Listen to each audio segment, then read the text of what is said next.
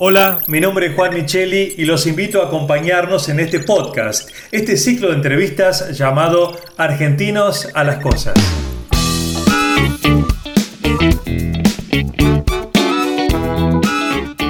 Argentinos a las Cosas es un espacio de reflexión para pensar los desafíos que enfrentamos como sociedad y así poder construir un país sustentable para todos en este siglo XXI.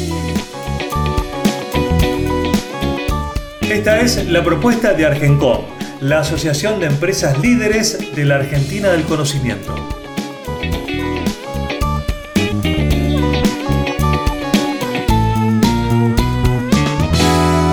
Y en este primer podcast me acompañan, para empezar, Luis Galeazzi, que es el director ejecutivo de Argencom. Hola Luis, ¿cómo estás? ¿Qué tal Juan? Un gusto estar acá.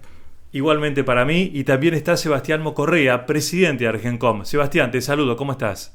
¿Qué haces, Juan? ¿Cómo estás? Muy bien, muy bien. Gracias a los dos por acompañarnos en este primer podcast de Argentinos a las Cosas. Y empezamos directamente con la primera pregunta, que es justamente, ¿qué es la economía del conocimiento? El tema que nos convoca. Te escuchamos, Luis. Bueno, la economía del conocimiento es un término que se ha mm, perfeccionado en los últimos tiempos, en la última década, eh, y refleja todo lo que es la generación de valor y de servicios a partir del uso intensivo del conocimiento. Si hay una nueva forma de crear servicios y valor social eh, que es distinta a la que predominaba en el siglo pasado. El siglo pasado fue eh, el siglo de los bienes físicos. Eh, la, imagen de, la productividad era una fábrica. Había bienes físicos, había, había motores, había humo. Es decir, eso era la imagen que nosotros teníamos de la creación del valor.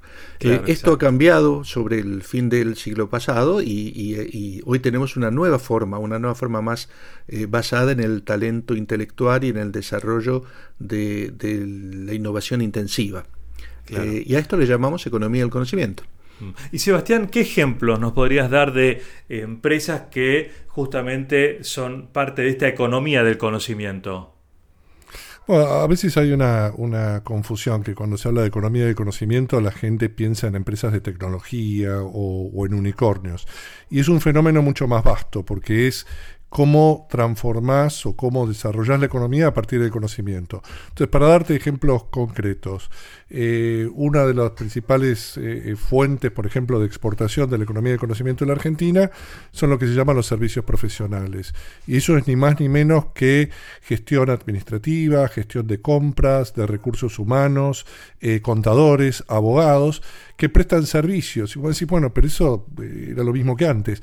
No, porque estos servicios ahora están digitalizados y se ofrecen a través de Internet a clientes en otros países. Algo que era imposible este, eh, eh, antes de la década del 90. ¿no? Esto empieza a partir del año 2000, te diría.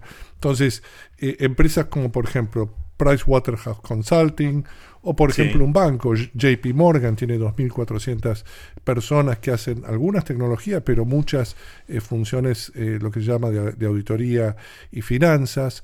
tenés obviamente, sí, por supuesto, las empresas tecnológicas como Globan o IBM o Accenture, eh, pero tenés también empresas que, eh, ponele como Isadora o Todo Moda, muy conocidas, que tienen el centro de diseño acá en la Argentina y ese diseño digitalmente lo llevan a todas sus 800 sucursales en toda Latinoamérica eh, y, en España. ¿no? Entonces, como ves, son diferentes servicios, diferentes conocimientos que utilizando una infraestructura digital se puede poner en cualquier lugar del mundo porque es un nuevo mercado global que se creó a partir justamente de esta posibilidad de la economía del conocimiento. Bien, y Luis, em, ¿qué, pasó en el mundo para que creciera tanto la economía del conocimiento? ¿Hay una, ¿Podemos tomar a una época, una fecha, algún hecho en particular para decir, bueno, más o menos en estos tiempos empezó a crecer la economía del conocimiento? Sí, en las dos últimas décadas del siglo pasado empezó a haber lo que se llamó la revolución digital, la revolución de las telecomunicaciones. Eh, el mundo empezó a estar vinculado a través de Internet y empezaron a, posibilitarse fenómenos totalmente nuevos como por ejemplo el teletrabajo.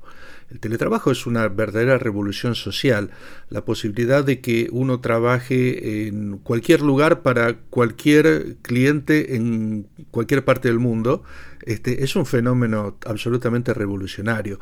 Antes nosotros teníamos que pensar en ir a la oficina o en ir a la fábrica, trasladarnos todos los días a un lugar de trabajo fijo y ahí desarrollábamos el trabajo. Es decir, había una clara delimitación entre lo que era el tiempo laboral y el tiempo personal. Esta forma se fue diluyendo y como hoy desde tu casa como por ejemplo estamos haciendo ahora mismo, grabando un podcast en distintos lugares conectados a través de, Internet, eh, bueno, así esto ha eh, roto, digamos, una frontera y, ha hecho que el trabajo mm, sea una posibilidad para todo el mundo, es decir, todo el mundo puede trabajar para un cliente remoto ya sea en Argentina, lo cual ha federalizado muchísimo las posibilidades, es decir, un, chico trabajando en Jujuy o en Misiones puede estar dándole servicios a un cliente en, no sé, en la China y, y, no digo cosas absurdas, esto ocurre. Este, bueno, de la misma forma eh, el, trabajo se ha desmaterializado, digamos así, y nos podemos comunicar eh, en forma instantánea con cualquier lugar del mundo. No puedo dejar pasar por alto el dato de que un chico en Jujuy eh, trabaja de alguna manera para China. Eh, ¿Cómo es? Contanos más. No, no, hay eh, casos, sobre todo esto tiene un fenómeno muy fuerte en los que son emprendimientos, los nuevos emprendimientos. Las empresas que, que, se crean en esta economía, que son hijas de la economía del conocimiento, ya se crean con un pensamiento global. Es decir, un emprendedor ya piensa su negocio no para darle servicios al, al, kiosquero o al comerciante de su barrio, sino servicios globales. Se piensa como un proveedor al mundo. Y, y el mundo realmente es accesible. Hoy tenemos la posibilidad de llegar a, a cualquier lugar del mundo a través de Internet. Por lo tanto, eh, un, no sé, y, lo digo en forma concreta, es decir, un profesional, un ingeniero puede hacer un diseño de, un, de, lo que fuera, una, planta industrial, este, en forma interactiva, trabajando con un cliente en, en Australia. Eh, y esto ocurre todos los días.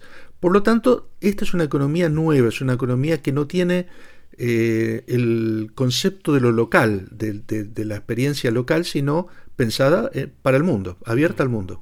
Ahora, los escucho entonces, pienso al revés. Sebastián, ¿qué no sería economía del conocimiento? Porque hasta ahora siento que todo, a través de Internet, cualquier trabajo, prácticamente estamos globalizando la economía del conocimiento. ¿Hay algo que no es economía del conocimiento hoy? Es, un buen punto. A ver, te diría que, el tema de la digitalización en Internet cruza todo. O sea, vos desde te subís a, un colectivo y lo hiciste con una aplicación y la medicina y, vos vas a ver que, que la, la, economía de los datos, del conocimiento, de alguna manera cruza todas las industrias y, y todos los servicios. Por supuesto que encontrás nichos que todavía no, digamos, están fuera de esa corriente, qué sé yo. Vos vas a una peluquería, te corta el pelo tu peluquero, no es más analógico que, eso, digamos, ¿no? Eh, hay una, una, una, si querés, un diálogo entre lo analógico y lo digital. Vos podés ir a, un almacén gourmet a comprarte algo. Por supuesto, también lo podés ordenar por internet. Este, entonces hay una convivencia de ambos mundos. Pero te diría que hoy eh, un poco lo que dijo Luis, ¿no? Las economías han girado más a servicios, el trabajo se ha desmaterializado y ahí es donde está hoy los empleos, donde está el valor agregado, los buenos sueldos, se va un poco para ese lado. Vimos, si vos ves la actividad agropecuaria, o sea, sí, por supuesto tiene un lado este, físico importantísimo, pero vos ves una cosechadora hoy moderna, conectada satelitalmente, eh, cómo usa la, tecnología para plotear, y ahí ves de nuevo el conocimiento invadiendo actividades súper tradicionales, ¿no? Mm. Luis, esta es una tendencia que recién empieza, hablaste de que esto arrancó en 1980 aproximadamente. ¿Es sostenible esta economía del conocimiento a largo plazo? Sí, es sostenible y es irreversible porque no se puede volver atrás. Eh, el fenómeno es, ya es un fenómeno social, no solo un fenómeno económico. Eh, y está eh, agravado o incentivado por la experiencia de la pandemia. Nosotros con la pandemia nos enfrentamos al cambio de hábitos sociales que no hubiéramos esperado jamás hace año y medio, dos años. y esto ha ocurrido en la medicina, eh, lo ocurrido, bueno, fijemos en la educación.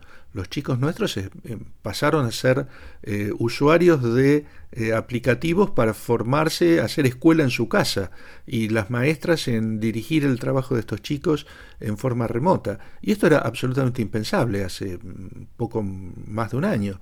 y sin embargo se está haciendo.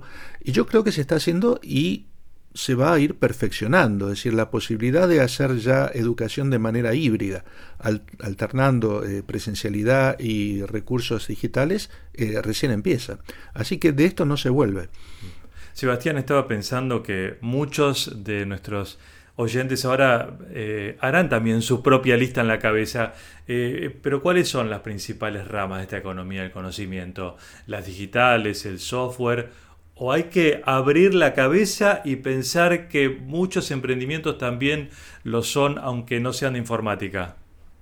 Eh, mira, esto que vos dijiste, hay como un conocimiento digital básico, eh, pero yo te decía, acá vos tenés una infraestructura digital arriba de la cual montás servicios tradicionales. Entonces, entonces, cuando yo era chico y vos eras contador, tu mercado era este.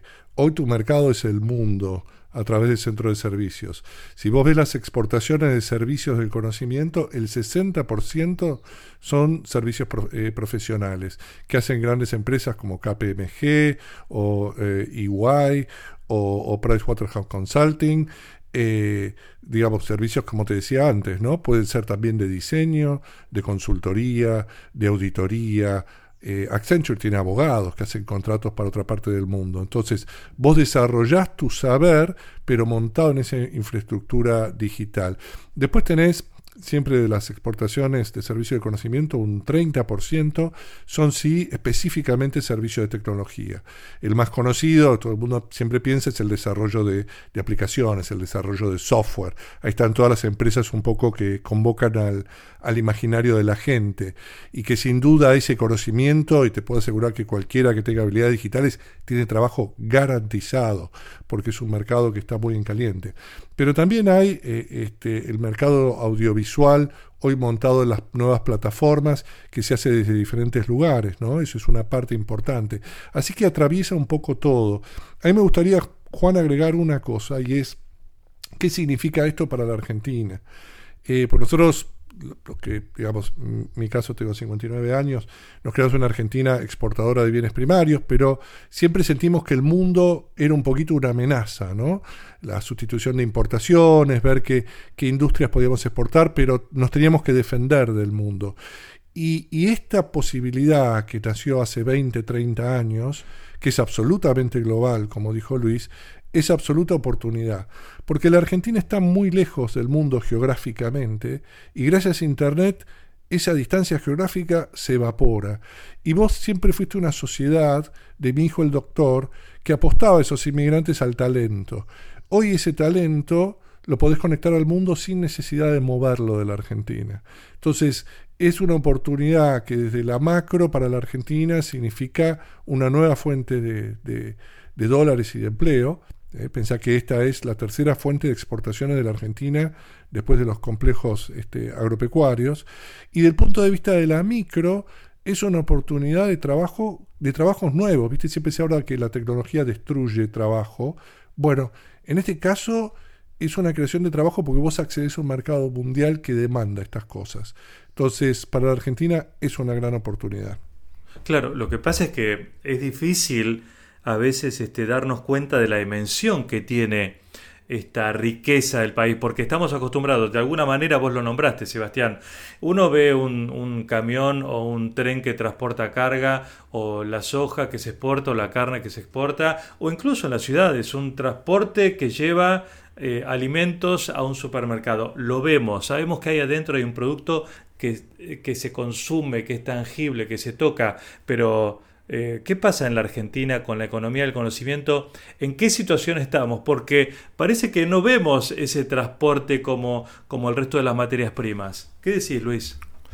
Bueno, eh, una tarea principal de, de, las, digamos, las entidades vinculadas a la economía del conocimiento es explicar que esto está ocurriendo y que todos los argentinos y principalmente los jóvenes vean las enormes posibilidades de desarrollo personal que tienen en esta economía.